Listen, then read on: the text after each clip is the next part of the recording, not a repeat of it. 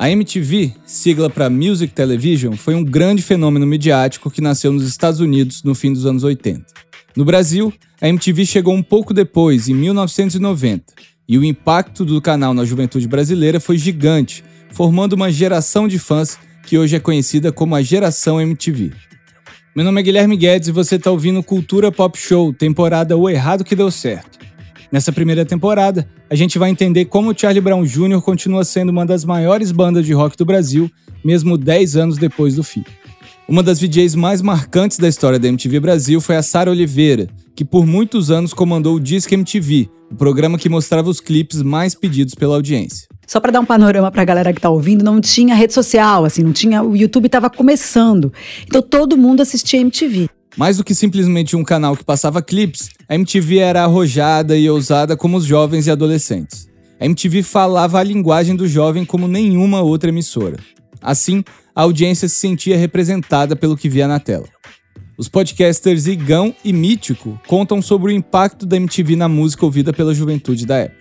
Cara, eu acho que a MTV ela foi um aquele respiro do do jovem, do, do adolescente, ou de quem só tinha uma cabeça um pouco mais pra frente mesmo, assim, de tipo assim, mano, vem cá, aqui vocês vão assistir clipe, vocês vão ver conteúdo sobre música, sobre humor, sobre tudo que vocês gostam, até o lance de, de chocar mesmo, de ter um palavrãozinho ali, aquilo pra gente, nossa, se eu vi um merda na TV, você fica, meu Deus do céu, não MTV, acredito MTV isso. no começo, é que você é novo ainda, mas não, eu MTV lembro do, da tela escura. É, vai assistir um livro, vai ler um livro. A MTV era Eu tipo assim, mano, você tinha que conectar a sua, a sua antena pra funcionar a parada. Era um esquema meio tipo, mano, você é louco, você tem MTV na sua casa?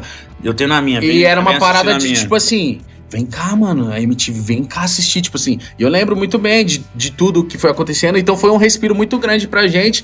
Graças a Deus, depois surgiu a internet com um fácil acesso também, a- e aí foi tomando conta. Mas, pô, a MTV foi um- uma parada que foi aquele lance de, tipo assim, meu Deus, a gente jovem conseguia ver as coisas, né? E também achar. que- E foi o que, por exemplo, a MTV é uma das coisas que fez eu e o Mítico acreditar que era possível construir o Podpah hoje, entende? É, não, muita inspiração. E diz que MTV eu já liguei pra pedir Charlie Brown. Atenderam?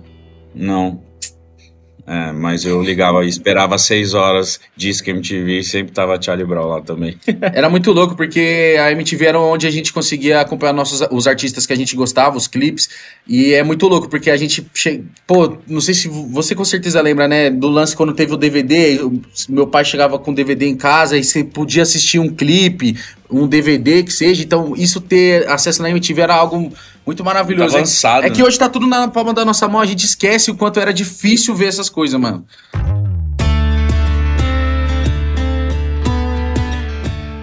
Um dos projetos mais importantes da MTV foi a série Acústico MTV, que nos anos 90 e 2000 trazia grandes nomes da música em apresentações intimistas, recriando o repertório em versões acústicas. Foi quando a MTV dava audiência. Porque a MTV não dava audiência, sabe?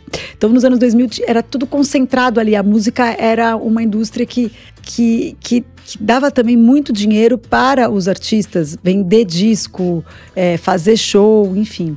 Ou seja, saíam as guitarras e entravam os violões, as baterias eram levinhas e os vocais eram sutis, delicados. O programa, inspirado no original norte-americano MTV Unplugged, durou 22 anos e teve ao todo 36 edições, com nomes como Titãs, Capital Inicial, Gilberto Gil, Kid Abelha, Gal Costa, Rita Lee, Lulu Santos e Cássia Eller, entre muitos outros. Em 2003, chegou a vez do Charlie Brown Jr. O convite foi uma surpresa para a banda, que depois de hesitar um pouco, topou. E o resultado, como a gente sabe, foi um sucesso.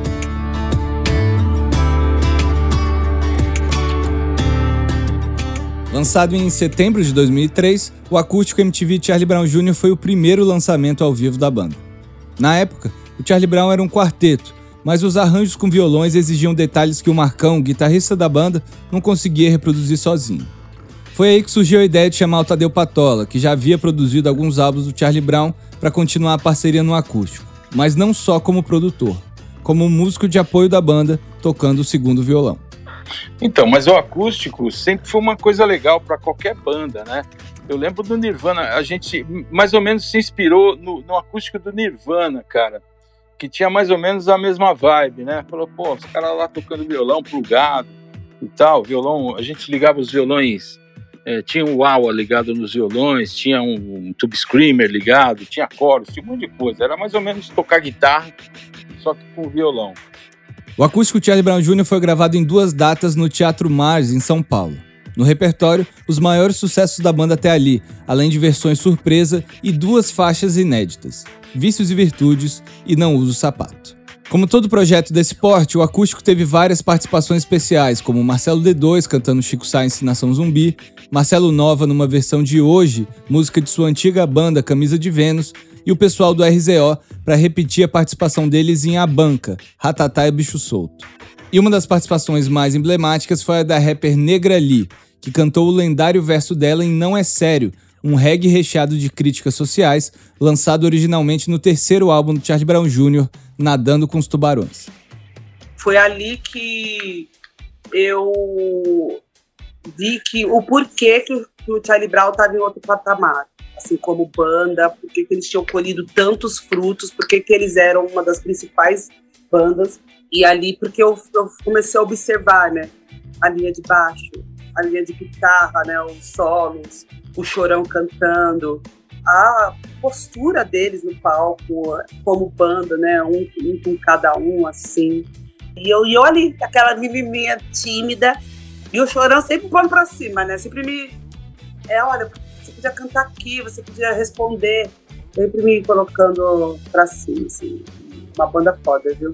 A mistura de rap e rock não era nova nem lá fora, nem aqui no Brasil. Mas enquanto o rock era bem aceito pelo mercado, o hip hop ainda ficava às margens dele, com pouco espaço na mídia. Assim, quando uma banda popular como Charlie Brown Jr. resolveu investir no rap, a mídia não tinha como ignorar. O encontro entre Negra Lee, RZO e Charlie Brown Jr. consolidou uma aliança que seria muito importante para a construção do legado do grupo, a aproximação com o hip hop. Sandrão, do RZO, conta como essa união foi essencial na obra do Charlie Brown Jr esse lance do acústico foi realmente um divisor de águas, né? Porque trouxe nomes de várias pessoas para a imortalidade, que atravessa os tempos, né?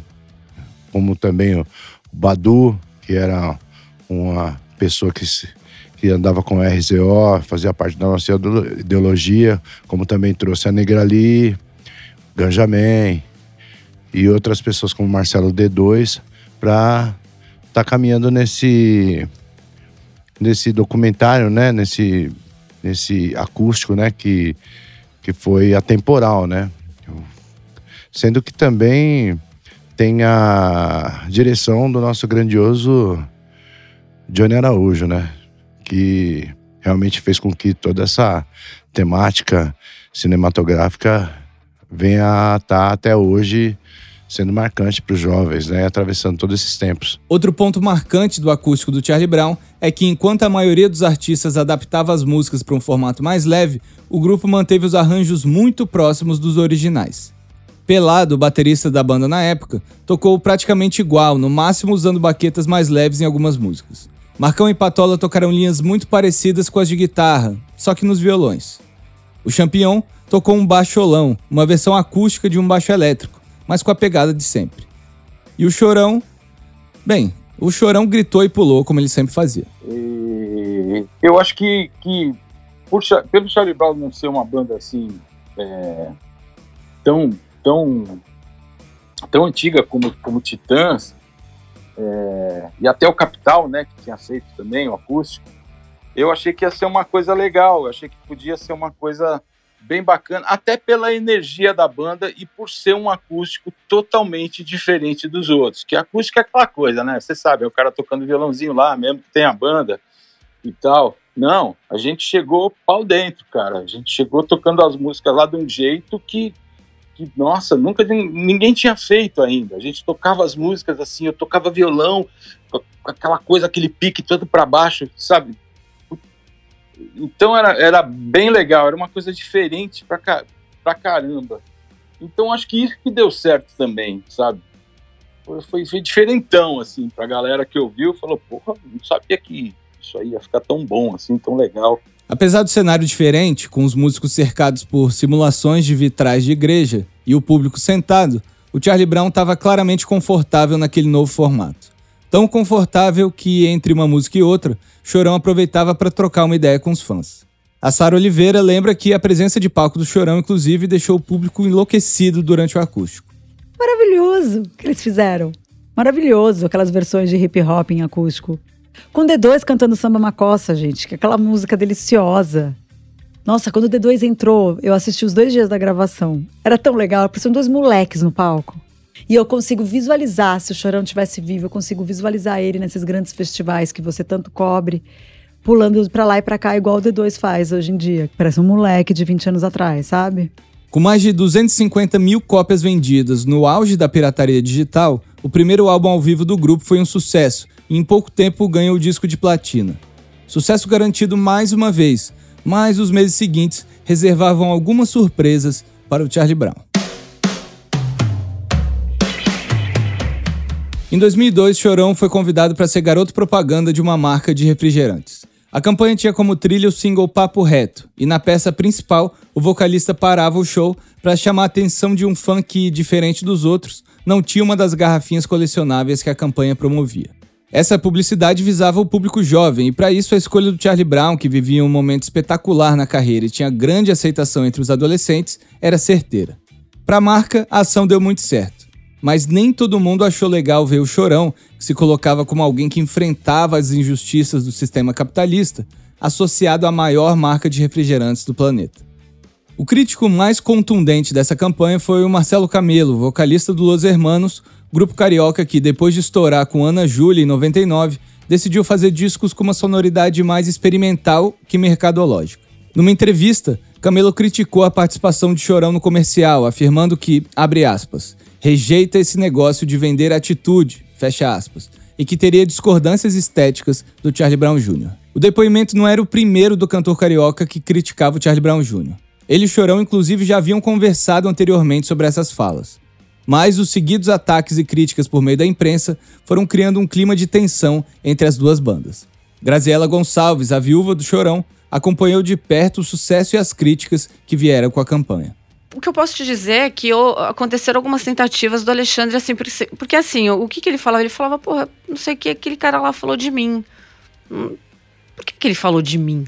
Né? Por que, que eu tô incomodando? Eu falei, porque você tá incomodando, né? Ele deve querer ser você. A gente sempre brincava assim duas vezes, três vezes. Ele falava, Graça, esse cara quer dar pra mim, não é possível. É, era o que ele falava. Ele tá apaixonado. E assim, né? Tem dia que a gente acorda com o pé esquerdo, né? Tem dia que a gente tá virado, não dorme, três dias no ar, é show, é público que tem que atender, porque o Alexandre não saía do, cama do camarim até o último fã ser atendido. A banda às vezes ia embora e ficava só ele. Ele era um cara que tinha um desgaste, uma entrega muito grande e um desgaste muito grande. Como Los Hermanos e Charlie Brown Jr. eram nomes frequentes nos maiores festivais do país, era inevitável que em algum momento as bandas se cruzassem na estrada. Até que, em julho de 2004, a caminho de um festival no Piauí, as duas bandas entraram no mesmo voo. O produtor Tadeu Patola estava no avião junto com a banda e lembra o momento de tensão entre os artistas. E a gente, eu sei que a gente entrou no voo, né? As três bandas e tal, não sei o quê. Os caras do Rapa ficaram tranquilos, né? E de repente, no meio do voo, o camelo saiu de lá da frente, onde estava o pessoal do Los Hermanos. Eles, ele veio assim para baixo, é, andando pelo corredor do avião, e parou no chorão. Eu, eu tava assim, do lado do chorão, mas do outro lado do avião. O chorão tava numa janela, eu tava na outra janela do outro lado, né?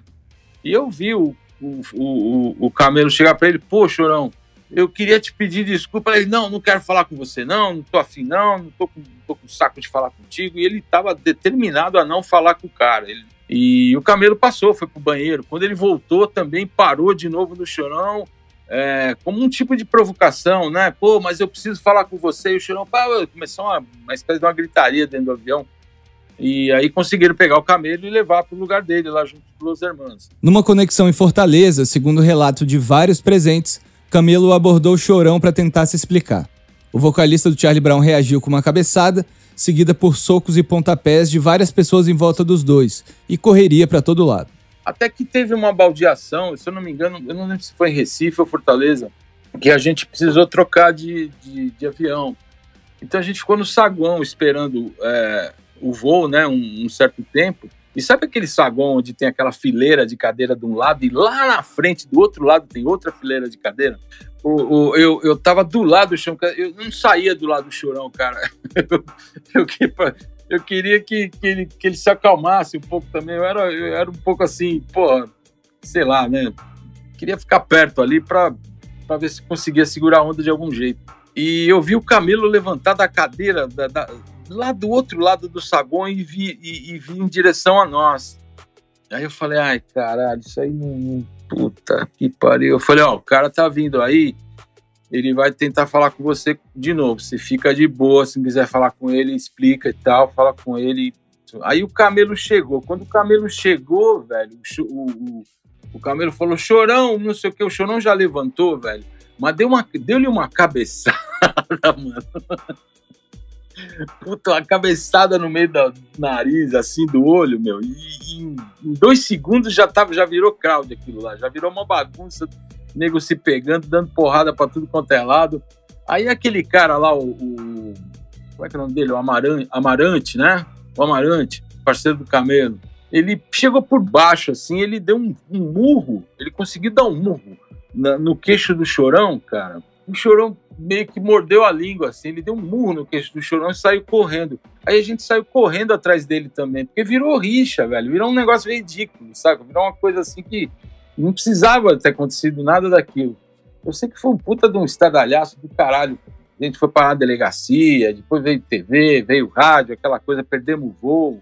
Enfim, fomos parar em, em, em, em Teresina para fazer o show. O camelo com o olho todo estourado e o chorão com a língua gorda lá, que não conseguia, quase não conseguia cantar as músicas, saca? Alguns dias depois da briga, Chorão pediu desculpas pela agressão no Disque MTV. Quando teve a briga com o Marcelo, é, eu fiquei muito arrasada. Fiquei muito arrasada que ele bateu no Marcelo. Fiquei arrasada, assim. Tinha uma relação muito, muito próxima do Marcelo, uma relação forte, assim. E fiquei muito mal. E daí ele pediu para ser no disque para pedir desculpas. Ele pediu para ir lá para ser no meu programa. E eu não, eu não sabia como lidar. Porque nessa hora você fala, ah, tem que ser profissional, mas assim, eu achei um absurdo o que ele fez. E ao mesmo tempo, eu queria que ele estivesse lá pedindo desculpas. Só que. E, e foi, foi, um, foi um momento bonito, mas foi um momento tenso, sabe? De ao vivo, assim. Eu queria saber como é que ele ia fazer isso. Será que ele ia reconhecer que ele estava errado? É, o microfone é um negócio muito perigoso e muito poderoso, né? Mesmo assim, Camilo decidiu processar o vocalista. Foram dois processos, pedindo indenização por danos morais e materiais e uma compensação financeira pelo cancelamento dos shows do Los Hermanos após o ocorrido. Maurício Cury, advogado e amigo do Chorão, o defendeu das acusações. Ele, ele ia brigar com o mundo inteiro pela banda dele, cara. Ele era aquele frontman que. E aí ele era o chorão de 18 anos da rua que brigava, cara. Falar mal do Charlie Brown, falar, cara, comprou a briga com o chorão, né? Mas, cara, o Poder Judiciário do Rio de Janeiro, né, reconheceu em segundo grau que o Marcelo Camelo tem um negócio no direito, na responsabilidade civil, chamado culpa concorrente. Reconheceu que o Camelo concorreu para que aquele evento acontecesse, né? Então, e, e, aí o que aconteceu? Essa indenização que o Marcelo pedia de 250 mil, 250 mil reais na época, era muita grana, né?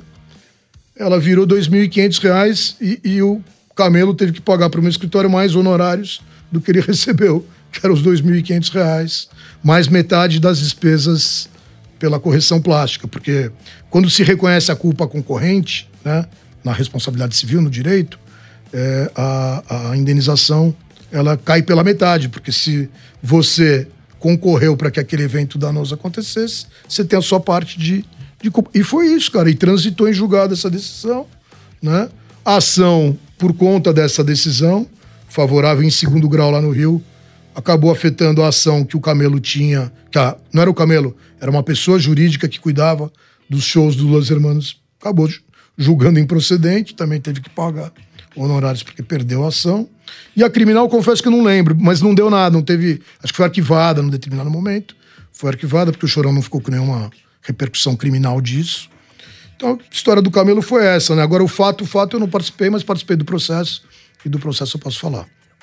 E infelizmente acontece aquele encontro deles no aeroporto que dá o que dá. É, como eu te disse, eu sou super contra qualquer tipo de violência. Eu fui a primeira pessoa a brigar com ele, porque eu falo, você perdeu toda a sua razão.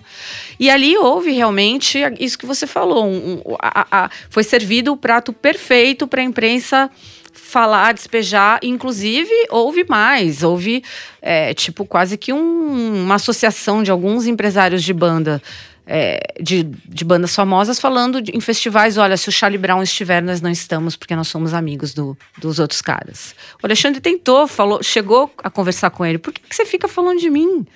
Tem, não tem outro assunto mais interessante para você? E na hora, e o que era engraçado, que nessa hora que rolava esse papo, era sempre, não, não sei o que que é.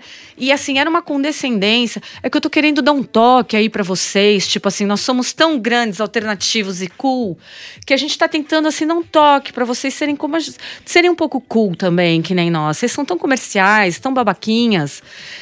E ele fala: Meu Deus, é muita presunção, você tá entendendo? É muita presunção. Então, assim, é, reforçando que eu acho que ele jamais deveria ter é, cometido nenhum ato de violência, mas assim, é, é muito sangue de barata. Tem que ter, sabe? E hoje em dia eu acho que a gente consegue ter um pouquinho de uma, assim, não, não aprovando, em nenhum momento aprovando a violência, mas uma perspectiva um pouquinho, sabe? Modificada aí de quem está mais eternizado aí na galera. Além das consequências legais, a repercussão da briga foi péssima para o Charlie Brown comercialmente, como lembra a produtora Samantha Jesus, que trabalhava com a banda na época. É, eu lembro que eu estava no escritório quando a gente recebeu a ligação e eles contando que eles tinham sido expulsos do voo, sei lá. E aconteceu isso e tal. Foi uma repercussão bem negativa, foi bem ruim na época. Teve assim a galera que deu razão para ele, mas a mídia em si não deu, né? Então teve consequências, entendeu? Teve consequências. Fomos é, cortados de alguns festivais na época. É, enfim, ficou, digamos assim, sabe aquelas avaliações? Aí fica com a estrelinha preta ali, ó. Deu problema. Então, num programa de televisão já não vai, num festival onde tem votação já não colocam. Então a gente teve, teve sofremos consequências ali desse, desse ato.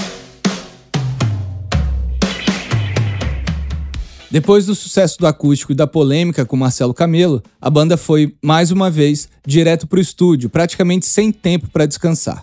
Em novembro de 2004, saiu o sexto álbum de estúdio do Charlie Brown Jr., Tamo Aí na Atividade, com o retorno de Rick Bonadio na produção.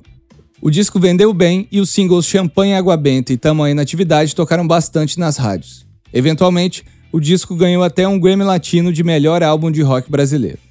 Mas foi a primeira vez que um álbum do Charlie Brown não tinha uma identidade própria. As músicas novas pareciam reciclar ideias anteriores, o que parecia indicar uma crise interna numa banda que sempre foi tão produtiva. O jornalista Pedro de Luna, biógrafo do Champion, fala sobre as críticas que o Charlie Brown recebeu na época. Eu tenho a mesma impressão que você, Guilherme. Eu acho que é um disco para cumprir contrato.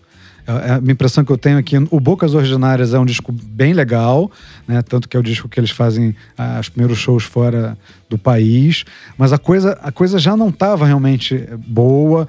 É, tem um clipe que eles fazem que é, se eu não me engano, Champanhe em Água Benta, que o Marcão tá em Amsterdã.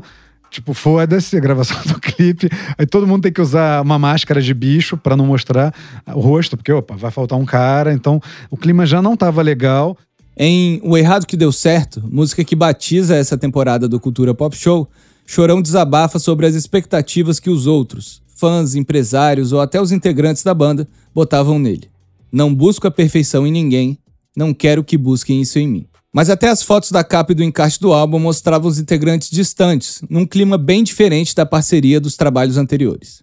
E no Tamo Indo Atividade é tão visível que o clima tá ruim que pela primeira vez eles não estão abraçados, as fotos de divulgação não são assim, o Champ tá longe do chorão, porque se você for pegando as fotos de divulgação, tá sempre o Champion colado no, no, no chorão. É impressionante, tá sempre perto, né? Ele quer ficar do ladinho ali do, do, do, do centroavante. E nesse não, nesse dá pra ver que, inclusive porque quem fez as fotos desse disco é o Marcos Hermes, um grande amigo meu, é, dá pra ver que ali não tá dando liga. Ali os caras. É uma pena, né? Porque é o disco disco que vai ganhar o Grammy, mas quando ganha o Grammy, a banda já tá rachada. Né? Então é triste, né? Porque na hora que veio a consagração, não tinha mais família 013.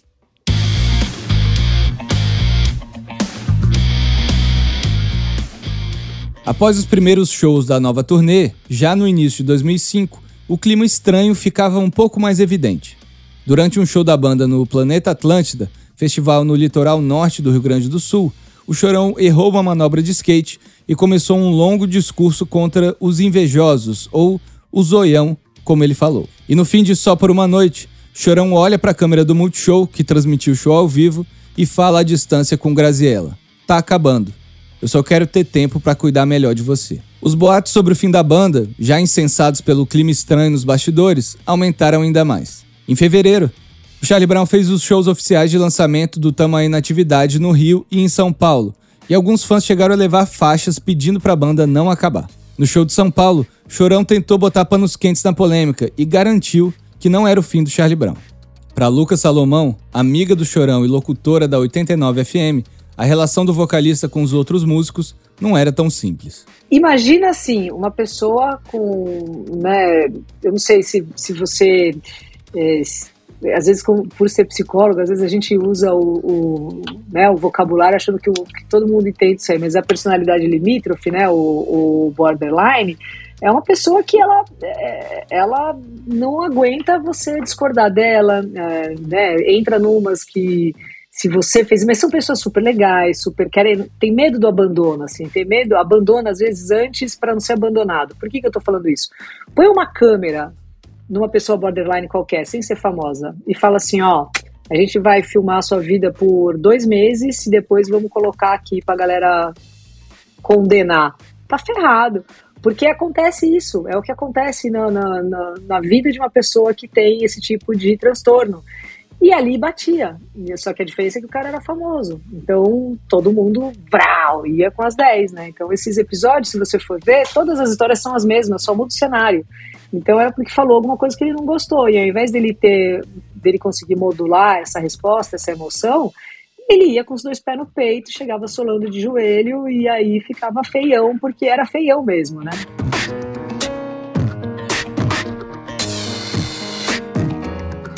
Em março, chega o primeiro anúncio oficial, publicado no site do grupo.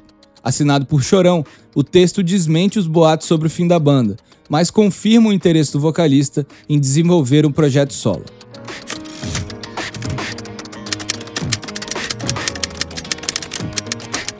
Tenho visto todo tipo de especulação a respeito do fim da banda e venho, por meio desta nota, dizer mais uma vez a todos que a banda não acabou e sim entrou de férias. Tenho consciência de que sou uma pessoa pública e sou constantemente julgado por indivíduos que não me conhecem, mas tenho certeza que tenho os fãs da banda ao meu lado. Estarei nesse período cuidando de projetos paralelos, como meu filme e um disco solo que irá compor a trilha desse mesmo filme. Obrigado a todos que têm nos apoiado e a todo o carinho e preocupação dos fãs. Apesar de negar o fim da banda, a nota deixava claro que os projetos pessoais pareciam se sobrepor pela primeira vez ao Charlie Brown Jr. Tanto que a nota era assinada não pela banda, mas somente por Chorão. Em abril de 2005, Chorão participou sozinho do programa Gordo a Gogô, da MTV Brasil. Na conversa, o vocalista fez questão de afirmar que o Charlie Brown Jr. só deixaria de existir quando ele anunciasse. Durante a pausa, Champion foi pai pela primeira vez e também cogitava lançar um disco solo. O Pelado, baterista, gerenciava a Caruna, uma boate que ele havia aberto em Santos no ano anterior. E o Marcão continuava se dedicando à guitarra. Depois de oito anos de Charlie Brown Jr., será que havia chegado a hora de cada um tomar seu rumo? De dar uma respirada, procurar novos ares? E o que, que teria levado a banda a chegar a esse ponto? O futuro do Charlie Brown parecia incerto, tanto para os músicos quanto para os fãs, que se atormentavam com os boatos sobre o fim. Até que, em abril de 2005, Outro comunicado foi publicado no site da banda, dessa vez assinado por Champignon, Marcão e Pelado. No texto, eles anunciavam a saída da banda por, abre aspas, divergências de ideias profissionais. Fecha aspas. Mas é claro que o Chorão não ia deixar os outros terem a palavra final. Pouco depois, ele respondeu ao comunicado, também no site da banda, desejando sorte aos ex-companheiros e garantindo que ninguém havia sido mandado embora, que a decisão de sair tinha sido deles. Nos meses seguintes, Uma guerra midiática com alfinetadas disparadas por Chorão e Champignon deixava claro que a briga era muito mais séria do que os comunicados davam a entender. O fim da banda parecia certo, e até o próprio Chorão cogitou acabar com Charlie Brown. Mas essa história, repleta de reviravoltas, estava prestes a passar por mais uma. O clima foi ficando tenso e, e, e eu trabalhava né, no escritório onde teve o problema.